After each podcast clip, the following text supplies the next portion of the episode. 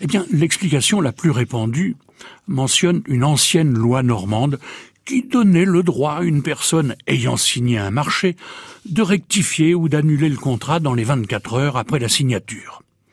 Voilà qui prouvait bien que le Normand était méfiant. Et il avait raison d'ailleurs. Mais le problème, c'est qu'on n'a jamais trouvé le texte de loi dans l'histoire du droit en Normandie, le texte qui nous confirme cette affaire-là. Il y a une autre hypothèse qui remonterait à la période des invasions vikings. Un jour, une bande de ces pillards débarque dans un petit village.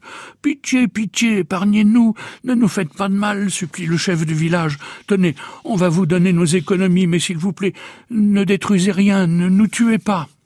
Eh oui. Mais le lendemain, une autre horde de voyous débarque, et ne connaissant rien du marché passé avec les pilleurs de la veille, ils vont s'en donner à cœur joie. Peut-être bien que vous les avez payés, peut-être bien que vous les avez pas payés. On préfère faire le travail nous-mêmes. Et puis, il y a cette troisième explication qui me plaît bien. Au moment de mourir à Rouen, en 933, Rollon, le chef viking, qui s'était un peu civilisé depuis l'an 911, année qui avait marqué la création de la Normandie. Ben oui, il s'était converti à la religion chrétienne notamment.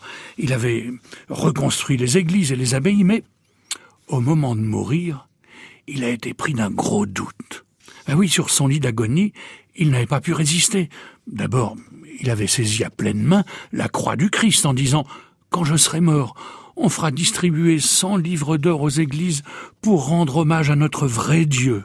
Mais dans la minute qui avait suivi, se rappelant sans doute qu'il allait s'en aller vers le paradis, le Valhalla des Vikings, escorté par les Valkyries, il n'avait pu s'empêcher de lancer Vous ferez aussi décapiter cent prisonniers chrétiens pour satisfaire notre Dieu Odin.